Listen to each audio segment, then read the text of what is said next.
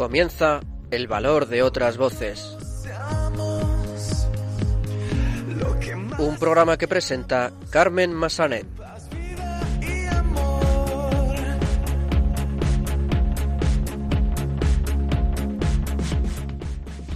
Muy buenas tardes, bienvenidos a una nueva edición del Valor de otras Voces, el programa de discapacidad de Radio María. Saludamos como siempre a nuestra compañera Silvia Lacalle. Muy buenas tardes, Silvia. Buenas tardes, Carmen. Y buenas tardes a todos nuestros oyentes. Pues hoy comenzaremos el programa dando a conocer el trabajo de la Fundación Aucavi. Se trata de una organización que opera en Madrid y trabaja para mejorar la calidad de vida de niños con autismo.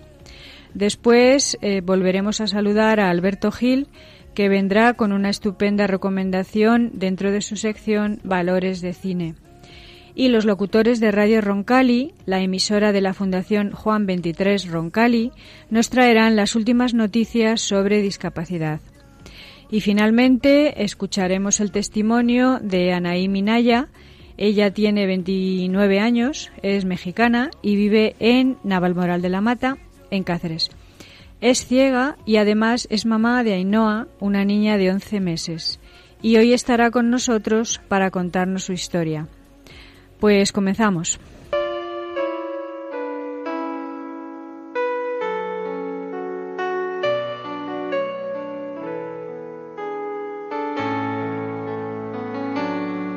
Luz en la oscuridad, personas que hacen un mundo mejor.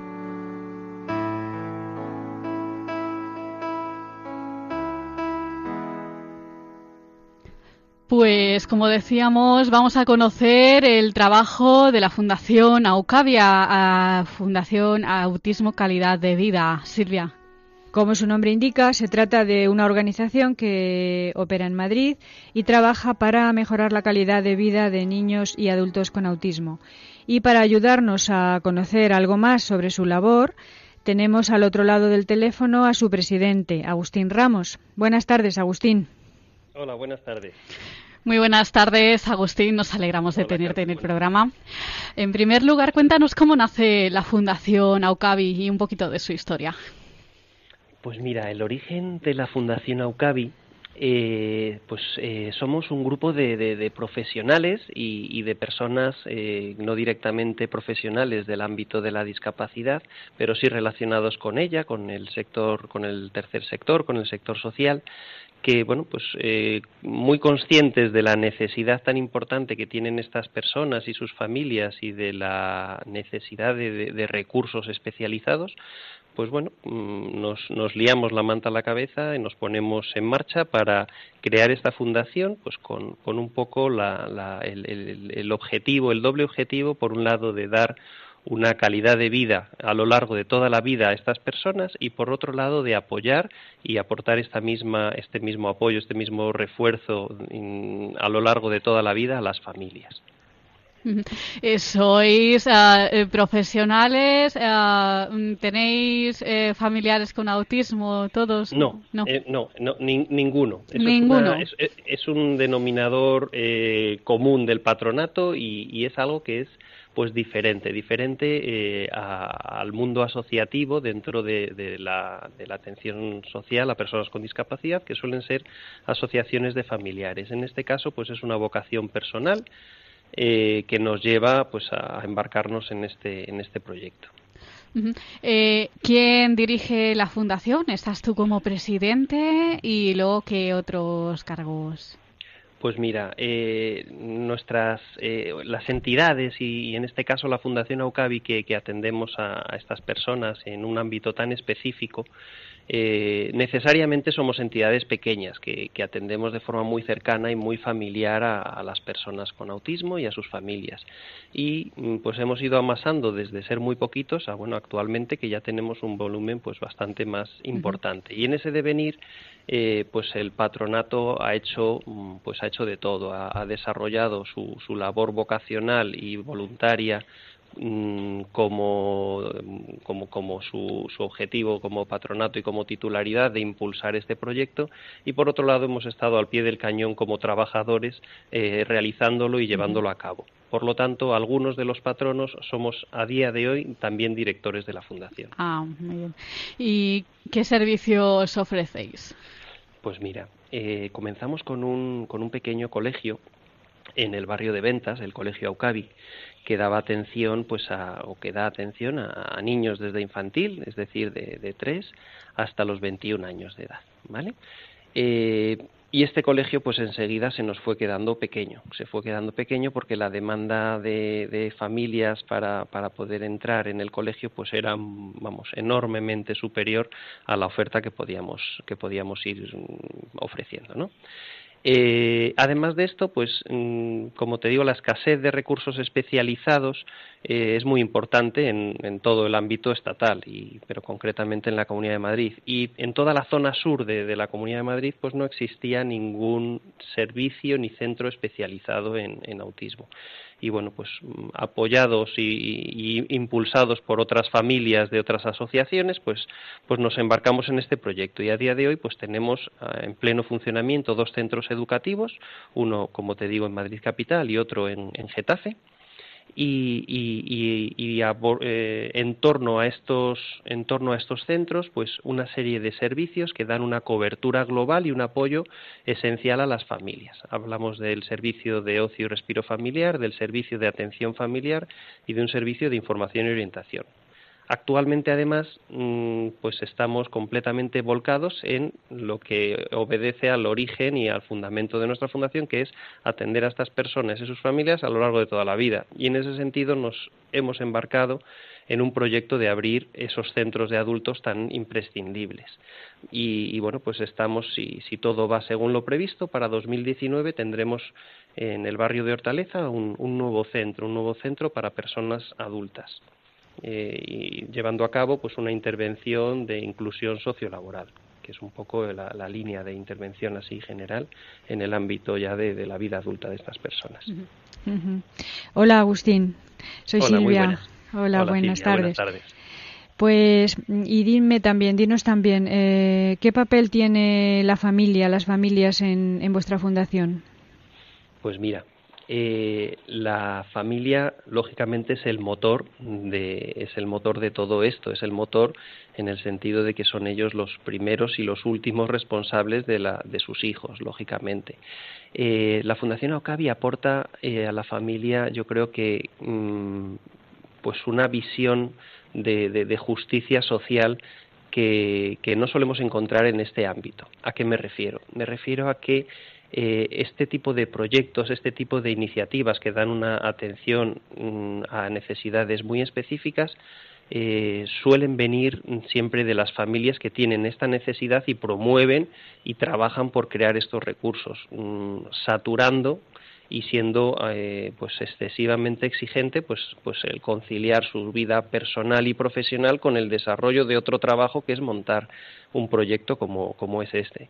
Entonces eh, vamos desde aquí una alabanza a todas las familias que son capaces de hacer eso que son pues pues muchas más de las que de las que debiera.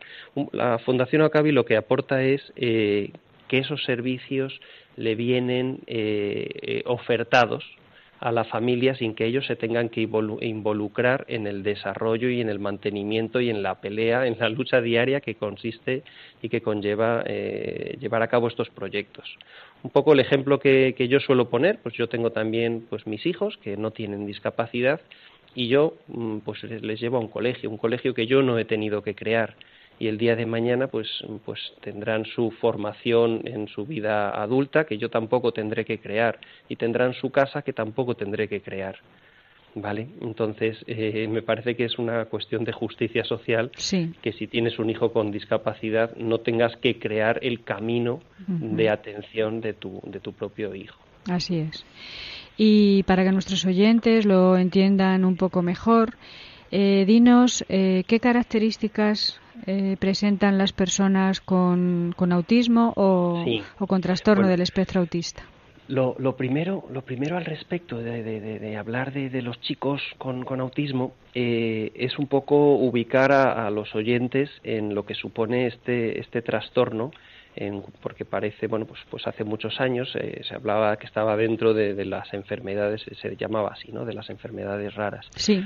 Eh, mm, y hablábamos de una prevalencia, pues, pues bueno, pues, pues escasa, uno cada 10.000. Esto es hace 20, 25 años. Ujú.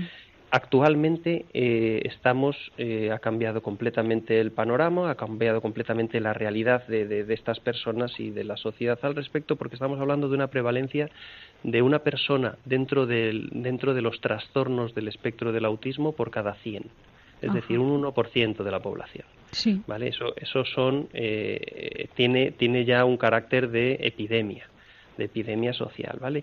Eh, no todas las personas eh, tienen el volumen de necesidades tan importantes y tan significativas como para necesitar una atención tan especializada como es el de la Fundación Aucavi, ¿vale? Pero eh, evidentemente eh, sí muchas de ellas y sí eh, mm, esto es una situación social que está desbordando la previsión de, de- de- de atención, de posibilidad tanto de la administración pública como de la iniciativa privada, está, está desbordando por completo. Y, no estamos siendo capaces de, de- de- de- de atender y sobre todo de planificar los recursos que van a ser necesarios para estas personas. Nos- Concretamente a tu pregunta de, de- que me he ido Mm. un poco por las ramas, pero yo creo que era importante ubicar la, la cantidad de personas de las que estamos hablando. Sí. Eh, mm, el autismo es algo muy complejo de entender. Es, un- es muy complejo de entender porque lógicamente eh, todo lo pasamos por nuestro por, por- por nuestro prisma de comprensión y somos nosotros mismos, es decir, cómo funcionamos, cómo funciona nuestra mente, nuestros procesos cognitivos. Pues básicamente el autismo es que eh, son personas cuya, mm, cuyos procesos cognitivos, cuyos procesos mentales funcionan de otra manera. Entonces es una condición diferente de la, de la mente, ¿vale? Eh, mm, este funcionamiento, por no entrar eh, a- a- en el detalle técnico que nos llevaría un buen rato, Sí. este funcionamiento lo que mm, provoca y lo que lo que observamos desde fuera pues efectivamente es una dificultad en el ámbito relacional y de la comunicación y una eh, y, y este procesamiento también diferente lo que conlleva son unos comportamientos eh, pues más eh, estereotipados más rígidos menos flexibles más tendentes a mantener los ambientes eh, sin cambios. Claro. es un poco lo que lo que vemos de forma desde fuera no Ujú. en las personas con autismo ¿Qué proyectos tenéis previstos para un futuro próximo? Porque nos has hablado de los ámbitos mm, de la fundación en los que trabajáis. ¿Tenéis algún proyecto, aparte de lo que nos has comentado, del próximo centro que queréis abrir? ¿No? Eh, ¿Alguno Pues mira, más? efectivamente, eh, eh, este, nuestros proyectos son muchos, nuestras fuerzas son más limitadas. Entonces, eh, actualmente eh, estamos pues, pues completamente volcados pues en el día a día de, de- de los centros y de los servicios, de los programas que, que conlleva de atención, de apoyo, de asesoramiento, de compañía a las familias, de atención a, a los chicos en su desarrollo, en su aprendizaje y, y- y lo que más nos preocupa a día de hoy no solo esto esto ya está consolidado y su- es compleja la gestión del día a día pero lo que más nos ocupa ahora mismo y nos preocupa es el- la materialización de estas de este servicio de, de estas plazas de centro de, de día Sí. para personas adultas, Adultas. ¿vale? Porque mm, bueno, pues eh, realmente es muy complejo llevar a cabo un proyecto de estas características porque la bueno, pues no existen financiaciones eh, nuestra capacidad económica no es ninguna, es simplemente la fuerza de trabajo y, y la necesidad social que existe. ¿vale? Sí. Entonces, pues un poco con todo eso a la mochila poner en, en marcha un proyecto que depende intrínsecamente de la administración, pues es intentar ir conjugando todos estos conjugando todos estos procesos para, para que vaya saliendo todo y estas Ujú, personas pues- y sus familias tengan un, un futuro asegurado. Muy Ajá. bien, pues Agustín, para finalizar te vamos a pedir que eh, des aquí en antena los datos de contacto de la Fundación para aquellos oyentes que quieran obtener algo más de información. Fenomenal, pues encantadísimos cualquier cualquier persona que quiera acercarse a la fundación, que quiera conocer más eh, la realidad de las personas con autismo o que quiera colaborar en algunos de nuestros proyectos, pues será, un, será un- una, una suerte para todos en cualquiera de los casos. Mira, eh, está- nos, nos localizas fácilmente eh, por internet en la página, una sencilla página de la Fundación Aucavi, ¿vale? Ahí no hace falta dar más datos, buscas Fundación Aucavi Ajá. y después, bueno, el teléfono de la fundación es el 91 355 3755. Repítelo de Vale. nuevo para que lo puedan tomar Noven- bien. 91 355 3755. De Muy todas bien. formas, en la página web está toda nuestra información. Pues Sí. Agustín Ramos, presidente de AUCAVI, Autismo Calidad de Vida, muchísimas gracias por ayudarnos Gracias a a dar a conocer tu trabajo. Vuestro Gracias a trabajo. vosotros por todo vuestro por todo vuestro interés y por el apoyo. Un abrazo. Adiós, Agustín. Gracias, Gracias. luego, Adiós.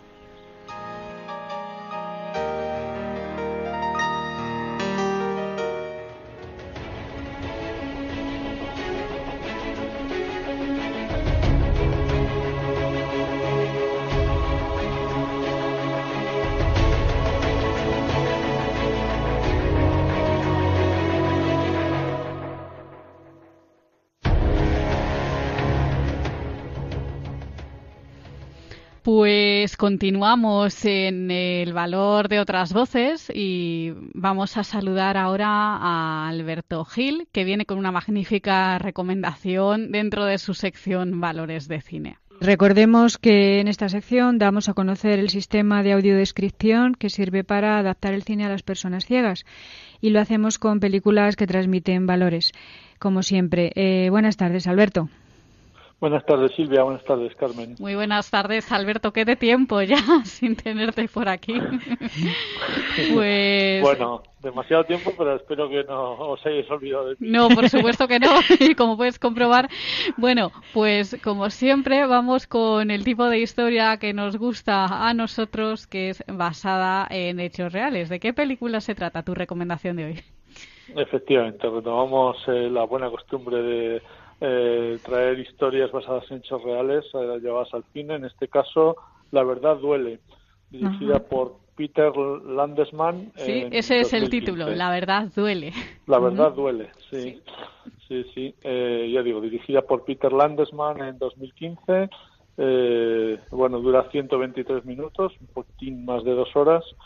Y es la historia de un médico eh, eh, negro, mm, interpretada por Will Smith, que se, bueno, pues se dedica a hacer es forense y le llega a su a, a- su investigación eh, la muerte de un eh, jugador de fútbol americano muy famoso y bueno a partir de ahí comienza a investigar la causa real de la muerte más allá del aparente. Bueno, vamos a escuchar, antes de hablar de los valores que podemos encontrar en esta película, vamos a escuchar un fragmento para que ustedes puedan percibir mejor en qué consiste el sistema de audiodescripción. En la morgue, el cadáver de Mike está sobre una mesa. No había empleo en la ciudad. Él nos infundó esperanza cuando no había esperanza. Ahora... Déjalo en paz. Omalu mira un informe y observa a Mike. Mirad qué dientes. Se los arrancaba y se los volvía a pegar con superglue. Wecht se aparta. Gracie, autopsia completa. Eh, venga, no hay necesidad de hacerlo pedazos. ¿Por qué un hijo predilecto de la ciudad, aparentemente sano, se convirtió en un vagabundo que se autolesionaba a los 50 años? Un fallo cardíaco tal vez fuera la causa de su muerte, pero no la razón. Prepare el cadáver, por favor. Sí. Sullivan mira a Wecht y se va. Omalu revisa el informe. Creo que lo que quiere decir es que a veces en la vida se nos pide que dejemos las cosas en paz, pero a, a veces no podemos. ¿Crees que él piensa que ahora debo dejarlo en paz? No, no lo creo. Yo nunca lo hago. Por eso la gente me odia. Se va. Omalu lleva un delantal de plástico y observa el cadáver.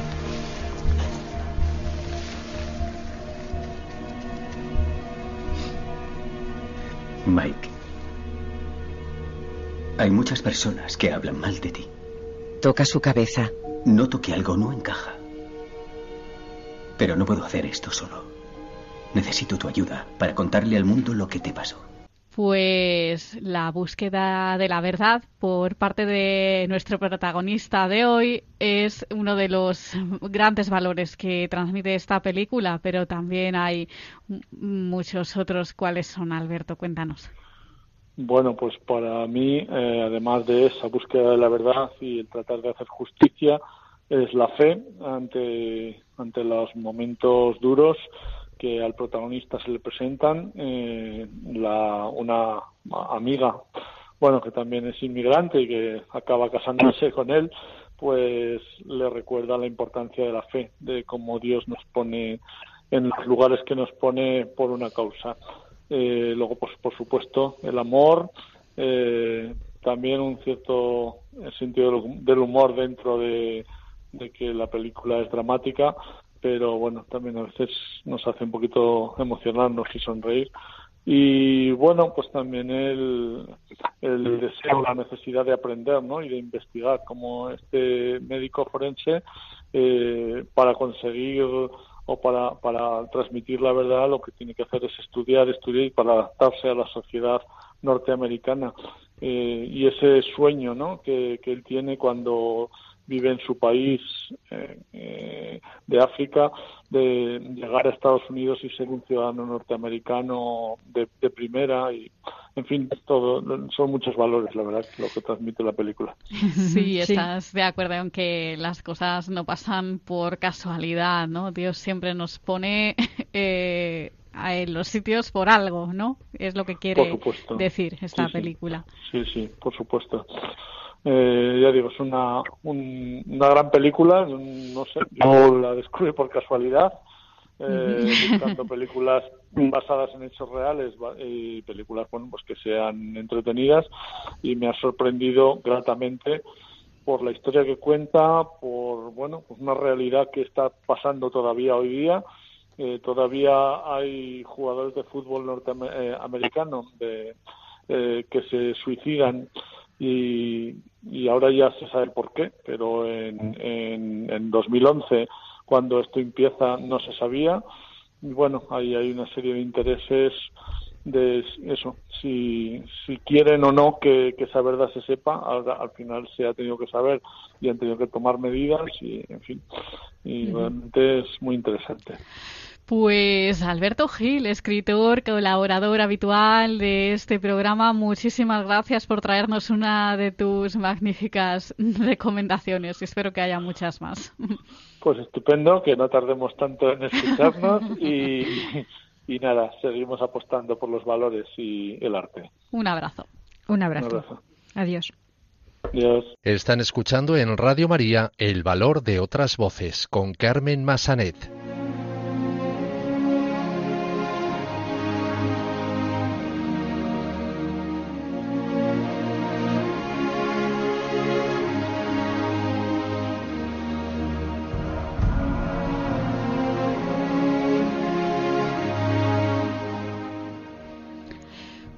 Pues vamos a dar paso ahora a los locutores de Radio Roncali que nos van a traer la última información sobre discapacidad. Muy buenas tardes.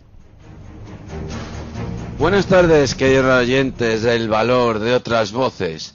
Los locutores de Radio Roncali, la radio de la Fundación Juan 23 Roncali, os contamos este 4 de febrero las noticias de actualidad sobre discapacidad mi nombre es Daniel Olías y me acompañan mis compañeros Víctor Ruiz. Buenas tardes, Víctor. Muy buenas tardes a todos. David Soria. Buenas tardes. Y Santiago Hernández. Buenas tardes, radioyentes. Empezamos hoy con una buena noticia para las personas con discapacidad intelectual.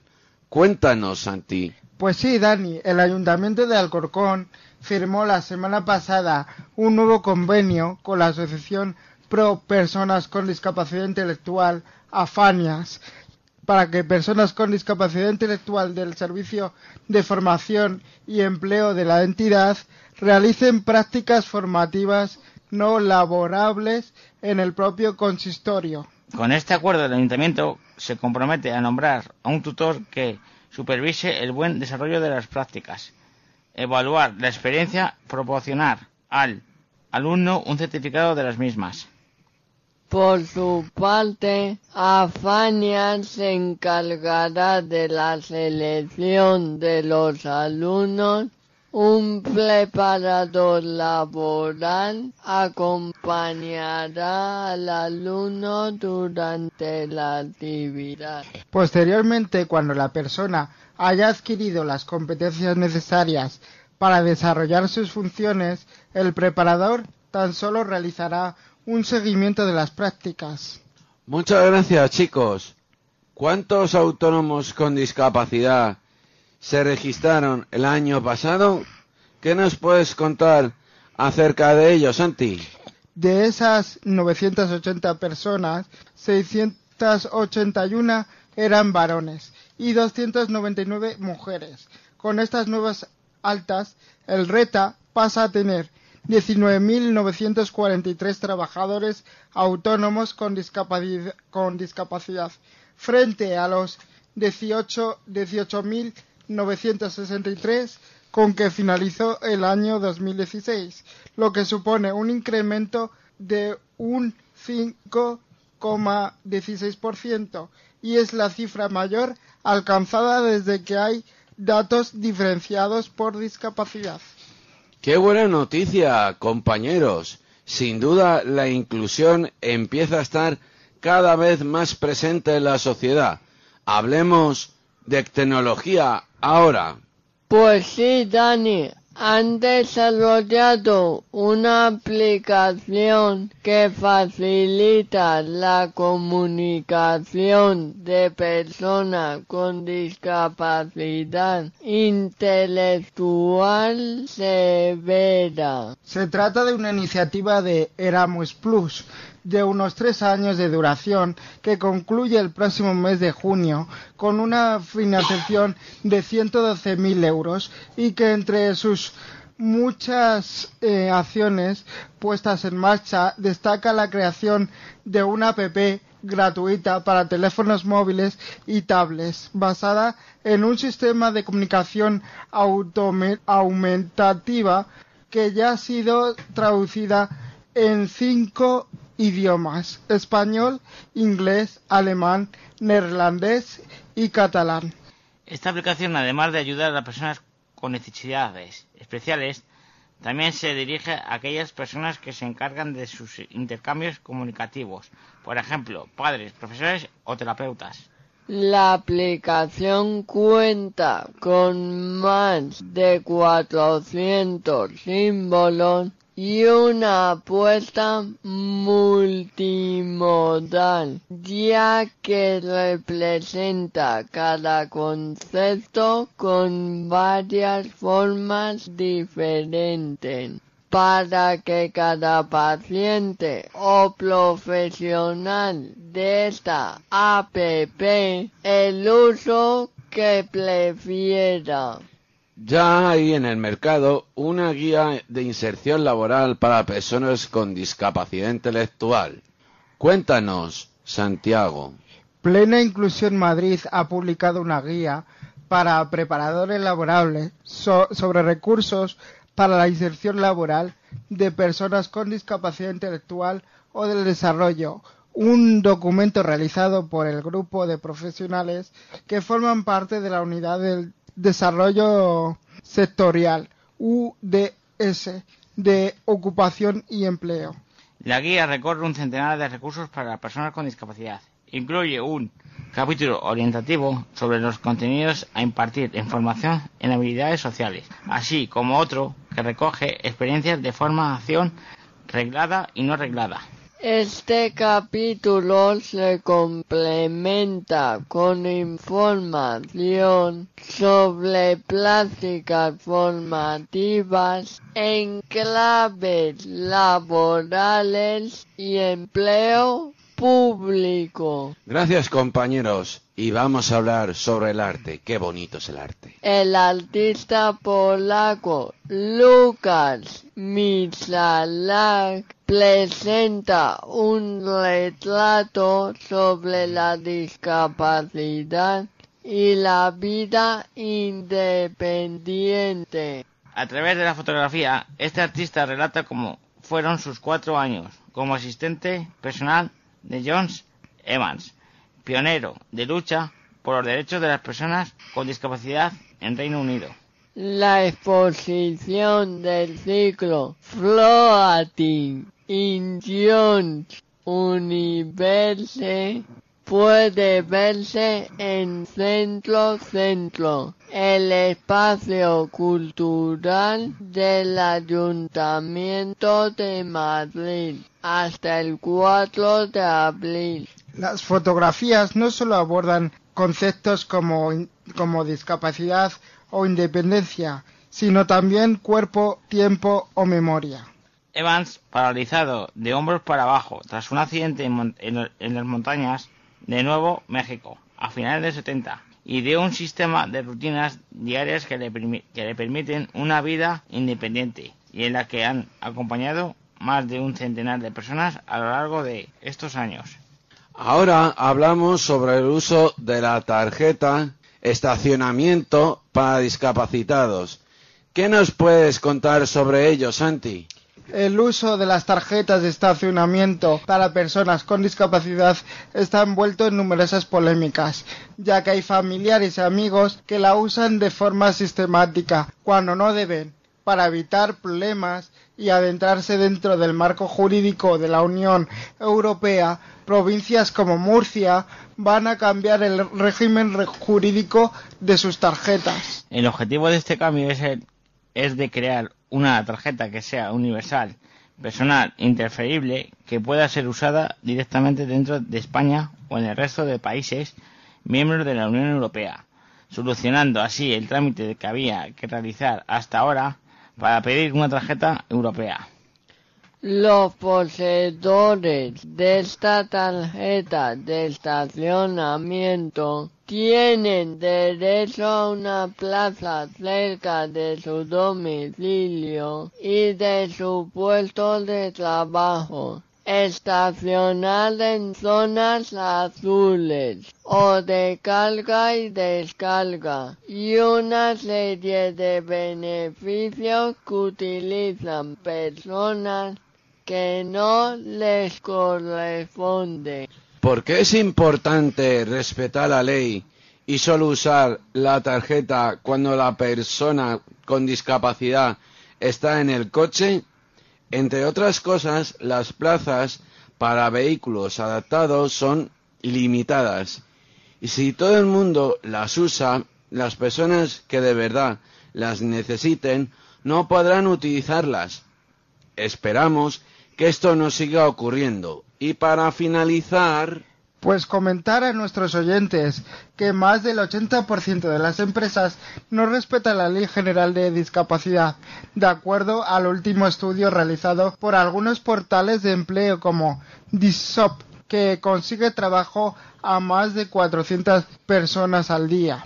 En España, las empresas que tienen más de 50 trabajadores están obligadas por ley a que un mínimo del 2% de esas plazas sean ocupadas por personas con discapacidad. Pero la falta de sanciones y el reducido número de, de inspecciones en el trabajo hace que muchas empresas no se plantean cumplir la ley y prefieren seguir su actividad al margen de lo que dicta el gobierno. Uno de los principales problemas por los que las empresas no quieren contratar personas con discapacidad es por los prejuicios existentes todavía en nuestra sociedad. Tasas de ausentismo elevadas, visitas recurrentes al médico, bajas continuadas, etc. Tenemos que decir que por suerte esta situación cada vez se va revertiendo en los últimos años. Estamos viendo cómo el número de personas con discapacidad contratadas aumenta sin parar. Bueno, esperamos que las empresas que aún no confían en las personas con discapacidad para realizar un empleo cambien de opinión. Muchas gracias compañeros. Hasta aquí las noticias sobre discapacidad de hoy. Volveremos a encontrarnos en 15 días. Queridos oyentes, aquí en Radio María, muchas gracias por estar ahí y podéis ir en paz.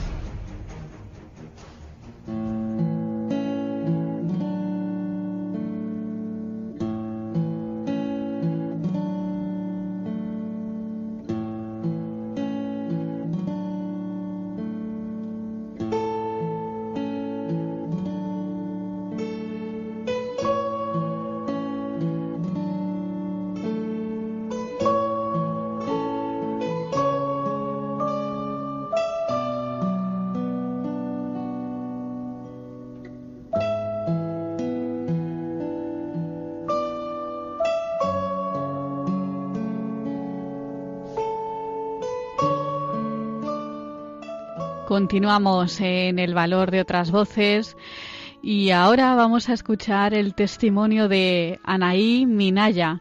Ella tiene 29 años, es mexicana y vive en Navalmoral de la Mata, un pueblo de Cáceres. Ella es ciega y además es mamá de Ainhoa, una niña de 11 meses. Hoy Anaí está con nosotros para contarnos su historia de vida. Muy buenas tardes, Anaí. Hola, muy buenas, Carmen, ¿qué tal? Bueno, nos alegramos de tenerte otra vez en el programa, que ya eres una vieja conocida nuestra, ¿no? Por decirlo de alguna manera.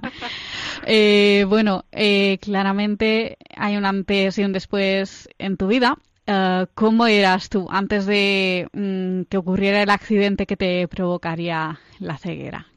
¿Cómo era tu vida? ¿Qué hacías? Bueno, yo me dedicaba a estudiar y a trabajar. Estudiaba en la universidad, administración de empresas y trabajaba eh, precisamente administrando una pequeña empresa, un pequeño zoológico privado. Mm. Y bueno, y el accidente, ¿cómo ocurre todo? ¿Estabas en México en ese momento? No, ¿No habías, yo, ven- habías este, venido a España ya? Estaba en España eh, con mi prometido, eh, mi actual esposo, y bueno, pues por azares del destino, pues tuvimos un accidente muy fuerte de coche, el cual pues tuvo la consecuencia de la ceguera total, eh, pues eh, de mi parte. sí, sí, sí. Mm. Y Claro. bueno, pues te cambia la vida por completo, de golpe y porrazo, eh, como que todo, eh, tu entorno, todo se pone patas para arriba y es el momento en el cual pues te tienes que aferrar a, a lo único que tienes eh, seguro que es tu fe. Eso está clarísimo, es lo único seguro que tenemos. ¿En qué momento te das cuenta de que algo no marcha bien? Bueno, pues estaba en la UCI eh, y bueno, eh, gracias a Dios yo no perdí el conocimiento. Eh, un saludo a todas las enfermeras y médicos eh, de esa planta porque la verdad que hacen un trabajo encomiable. Eh, están pues al cuidado de muchas personas que prácticamente no no están pues en su ser pero yo sí. Entonces pues yo me di cuenta que algo como que había algo raro no eh, me empecé a revisar estaba todo muy bien mentalmente no movía piernas brazos y dije bueno he tenido un accidente enseguida lo deduje y dije bueno pues eh, pues ahí es cuando te das cuenta que algo no va bien pero en realidad eh, pues lo único que tienes es el rezar yo recé un Padre Nuestro y me entregué ahí a Dios por completo Mm. ¿Y quién te comunica la noticia y cuál es tu primera reacción? Pues estaban esperando a que llegaran mis papás de México, pero por alguna extraña circunstancia, eh, pues no no me no esperaba a mis papás y me lo dijeron los doctores eh, estando yo sola, ¿no? Entonces para mí fue como que un palo, ¿no? Una negación de decir no, tiene que haber algo que que pueda volver a a hacer que yo recupere por lo menos un poco de, de visión, ¿no? Pero bueno, como que entras en estado de, de shock y como que pues poco a poco con los días te vas dando cuenta que es una situación irreversible, ¿no? Yo en mi caso tuve eh, pues un ojito, eh, bueno, los dos ojos, eh, pues los tenía muy lastimados, entonces este no había forma de que recuperara porque los huesos de mi cara pues fueron los que dañaron mi, mi- mis ojitos. Eh, gracias a Dios pues aquí seguimos, aquí estamos. Es un paso, un- una historia eh, que continúa, ¿no? Dar gracias a Dios de que sigo viva Sí. y este y sobre todo bien, porque bueno, a ver, independientemente de, de los ojos, ¿no? Pues estoy bien, razono. Sí, eso está muevo. clarísimo, totalmente. ¿Qué edad tenías tú en ese momento, Anaí? Tenía 19 años. Uy, con toda una vida 20. por delante. Sí, sí, sí. Sí, sí. Y pues nada, es un, un, eh, pues es mucha lucha, muchas este, operaciones eh, para pues re- reconstruir un poco la nariz, pues todo, ¿no? Gracias a Dios yo estoy bien, no, no quedé mal de la cara, ¿no? Al contrario, me retocaron. y este, pero bueno, sí, eh, es bastante largo el camino, ¿no? Eh, y bueno, yo la verdad que eh, siempre he sido eh, pues una persona que tira para adelante siempre, entonces yo dije, pues mira, aquí hay dos, o me hundo en lo más, en la más absoluta tristeza, o seguimos para, para adelante, ¿no? Porque yo siempre digo, porque todo lo podemos en Cristo y Él nos, nos fortalece. Y Anaí, ¿y ¿en cuánto tiempo dirías tú que tardaste en, en asumir esa nueva situación? Pues, Eh, Eh, a mí me ayudó mucho que de, de entrada siempre estuve como que arropada por, por el hombre al cual yo amo y él pues me ama, ¿no? Desde el principio yo pues le dije, mira, yo lo entiendo, estábamos todavía en el hospital y le dije, vete, si te quieres ir, vete, o sea, porque llegas a un punto en que dices, eh, pues si no puedes con esto, que es muy válido, ¿no? Eh, decir, mira, yo no puedo con esto, estábamos prometidos para casarnos con planes, historias, y le dije, yo lo entenderé. Eh, claro, lo dices con un terror y un El miedo. terror siempre lo tienes ahí. Tú dices eso, pero el terror siempre está ahí, por supuesto. Y él dijo, no, tiramos para adelante, tiramos para adelante. mm, y bueno, aquí estamos con una niña. Eh, demoró un año más o menos en que yo eh, pues asimilara muchas cosas. Eh, también me ayudó que tenía eh, pues tratamiento psicológico y que mi psicóloga era creyente. Eso me ayudó mucho porque me ayudó a integrarme en mi parroquia, en mi entorno, porque claro, yo fui ahí como que arrancada de una situación, eh, pues estudiando en México, trabajando en México, y estábamos con una relación de larga distancia, idas y venidas, y bueno, eh, que de repente me salí de mi entorno eh, al cual conocía, ¿no? La familia de mi esposo también nos ayudó mucho, Sí. nos arropó muchísimo y sobre todo el, el aferrarte. Yo siempre digo, por muy mal que están las cosas, eh, el, el tener esa eh, esa conexión con Dios Sí. es fundamental porque eh, si no no tienes nada porque hasta las fuerzas de uno se van y se acaban pero las de Dios son infinitas claro. Es- ¿Y, y tu familia, padres, hermanos, si tienes... ¿Cómo lo asumió tu familia? Pues en general todos estaban devastados, tanto eh, mi esposo como mi pues mi familia Claro. también, ¿no? Eh, sobre todo yo el papel que tomé fue de bueno eh, tenía mi duelo no porque es una pérdida la pérdida de vista es como si perdieras a una persona. Sí. y este y ese duelo pues tiene un, un tiempo que puede ser un año dos tres Mm. eh, es dependiendo de la persona. Entonces este pues yo iba más rápido que mi familia. O sea yo iba como a pasos agigantados recuperándome asimilando aceptando todo. Sí. yo dije bueno pues las ventajas voy a pedirme un perro guía ¿no? voy a tener tarjeta de, de- para para aparcar ¿no? Sí. y ver un poco reírte de tu situación porque eso también ayuda mucho a, a desestresarte no Claro. entonces de tu por- propia desgracia y también verlo como una bendición porque una cosa es dices, uy, qué mala suerte, eh, con planes de boda, esto, el otro, mira lo que les pasó. No, no, no, es una bendición porque yo me pude haber quedado en ese accidente y mi esposo también. Sí, Y gracias a Dios estamos aquí y he conocido a mucha gente porque, eh, bueno, Carmen lo sabrá que me han hecho otras entrevistas. Sí, eso te iba a preguntar y, y vamos a recordárselo a nuestros oyentes que tú colaboras activamente con CECO, CECO la Asociación de Ciegos Españoles Católicos. ¿Cómo entras en contacto con ellos? Pues mira, entro eh, gracias a mi terre de la 11, Laura Sousa, que la amo, le mando un beso. y este, eh, ella me, me habla de una señora en Cáceres que es, es toda un, un personaje, Juan Ojalvo, y este, y ella está dentro de la asociación. Entonces Juana me pone en contacto con el presidente, con Ignacio Segura, y este y empezamos a, a hablar de, de lo que hay. Me invitan en, a las convivencias que fueron en Toledo eh, hace un par de añitos y pues eh, empecé a, a, a decir yo quiero ayudar, yo quiero eh, pues de alguna forma eh, colaborar.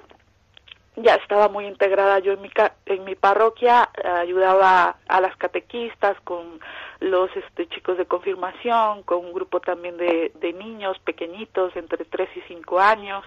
Y eso como que me ayudó a este pues a, a ir avanzando poco a poquito.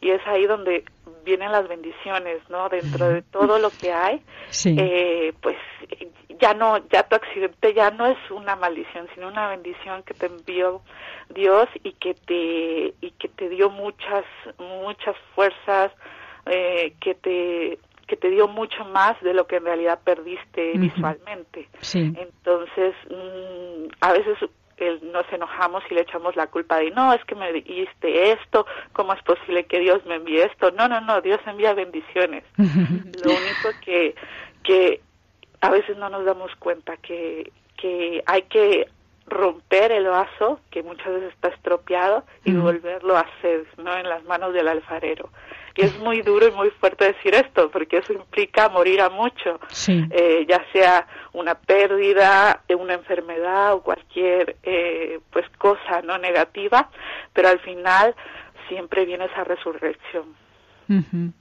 Entonces, eh, haces una vida totalmente normal, ¿no? Ahora, ahora mismo tu vida es... ¿Cómo Cuenta, sería un ¿cómo- día a día tu- en tu cómo- vida? Eso, ¿cómo sería un día a día tuyo? Pues un día mío empieza muy temprano, depende, porque me lo marca mi niña. Ay, Bueno, no, ah, claro que sí. sí, sí, La mejor bendición de todas, claro, ¿verdad? Claro. Eh, nació hace casi ya un añito eh, y bueno, eh, empieza temprano, siete, a veces a las ocho nos deja dormir un poco más, pero bueno, es, es levantarse, hacer este, bueno, desayunos, cambiarla, eh, bueno, aparte en la casa hay mucho movimiento porque tengo muchas mascotas, tengo dos chihuahuas, tengo un hurón y un loro, entonces como que somos muchos para para este pues despertar, ¿no? Y, y atender.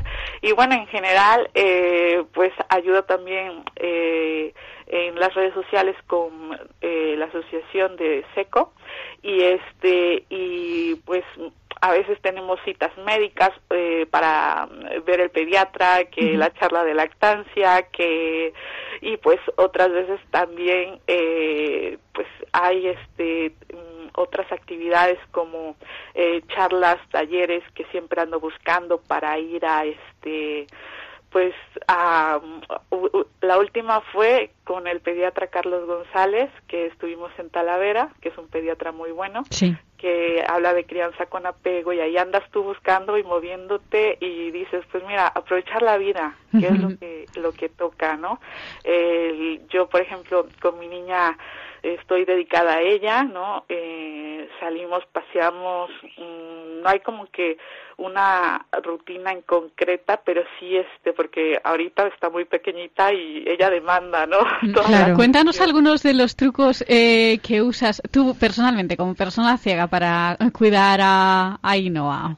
Bueno, eh, por ejemplo, eh, para hacerle el biberón, yo en vez de, de, claro, tener la marquita, bueno, hay unas jeringas que agarras para rellenar el biberón y darle justo la, la, eh, los mililitros no precisos para hacer las mamilas. Yo hago, yo lo hago pero con pesando.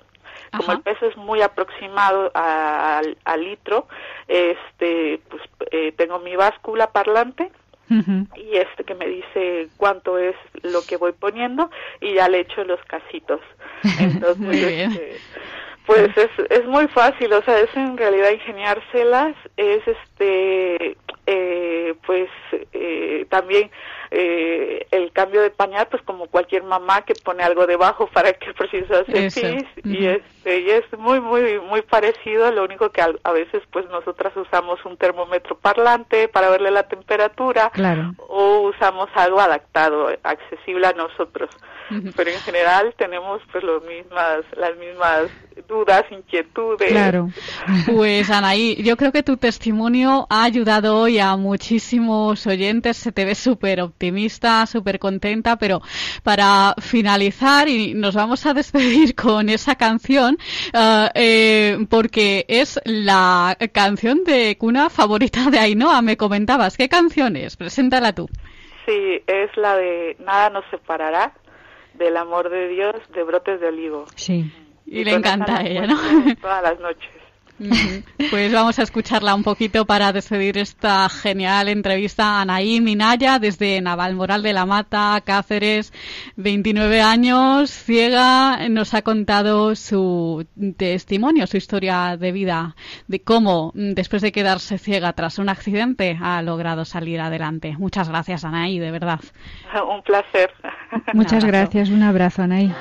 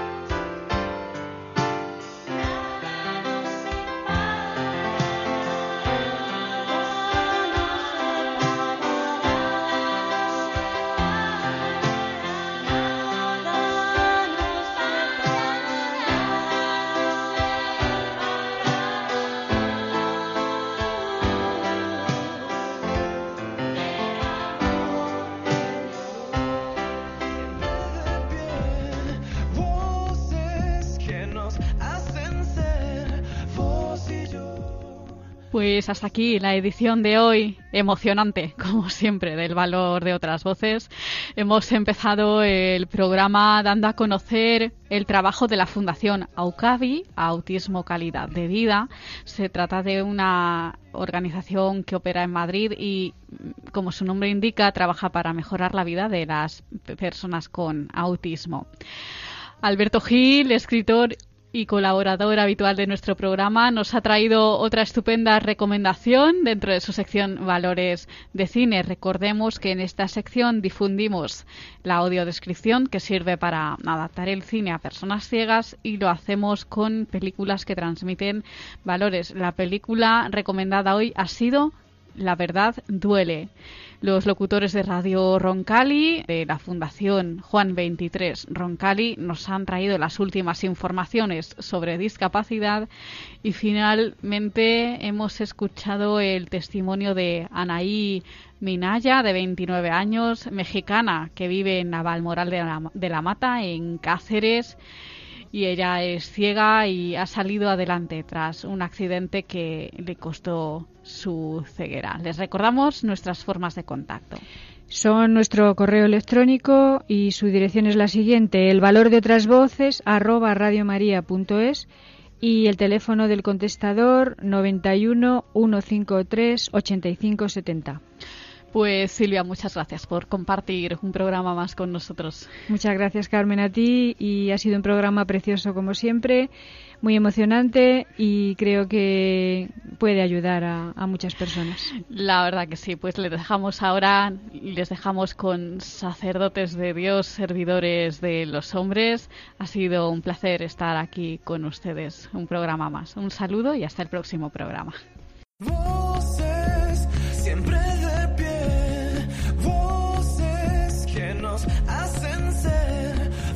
Vos y yo, nuestras voces en el amor. Han escuchado El valor de otras voces, un programa presentado por Carmen Massanet.